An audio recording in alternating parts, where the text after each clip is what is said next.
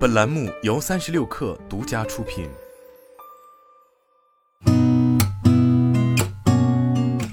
八点一刻，听互联网圈的新鲜事儿。今天是二零二二年十二月二号，星期五，早上好，我是金盛。有投资者在互动易平台提问称，传闻拼多多计划收购跨境通旗下 GearBest。对此，跨境通证券部工作人员回应称，我们没有出售 GearBest 这个想法。公司现在的主要业务是进口和出口，GearBest 是公司旗下的一个重要平台。海昌海洋公园控股有限公司上午盘中一度跌超百分之七十，有媒体称公司控股股东发生变化。对此，记者从海昌海洋公园相关人士处获悉，目前公司业务正常，无任何变化。相关媒体报道的公司控股股东出售百分之四十五股份为不实消息，属恶意报道。在受到苹果等客户敦促后，台积电据悉计划在美国生产更先进芯片。台积电现在计划2024年在亚利桑那州的工厂生产四纳米芯片。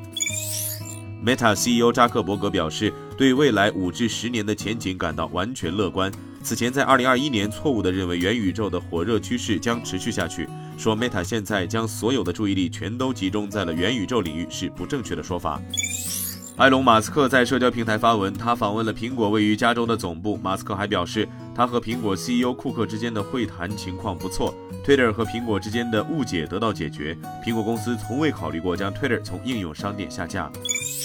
强生公司表示，公司董事会选举首席执行官乔昆·杜阿托担任董事长一职，将于二零二三年一月生效。杜阿托将接替亚历克斯·高斯基，后者将在短暂过渡期后辞去执行董事长一职。杜阿托自二零二二年一月三号起担任强生公司首席执行官，并且是董事会成员。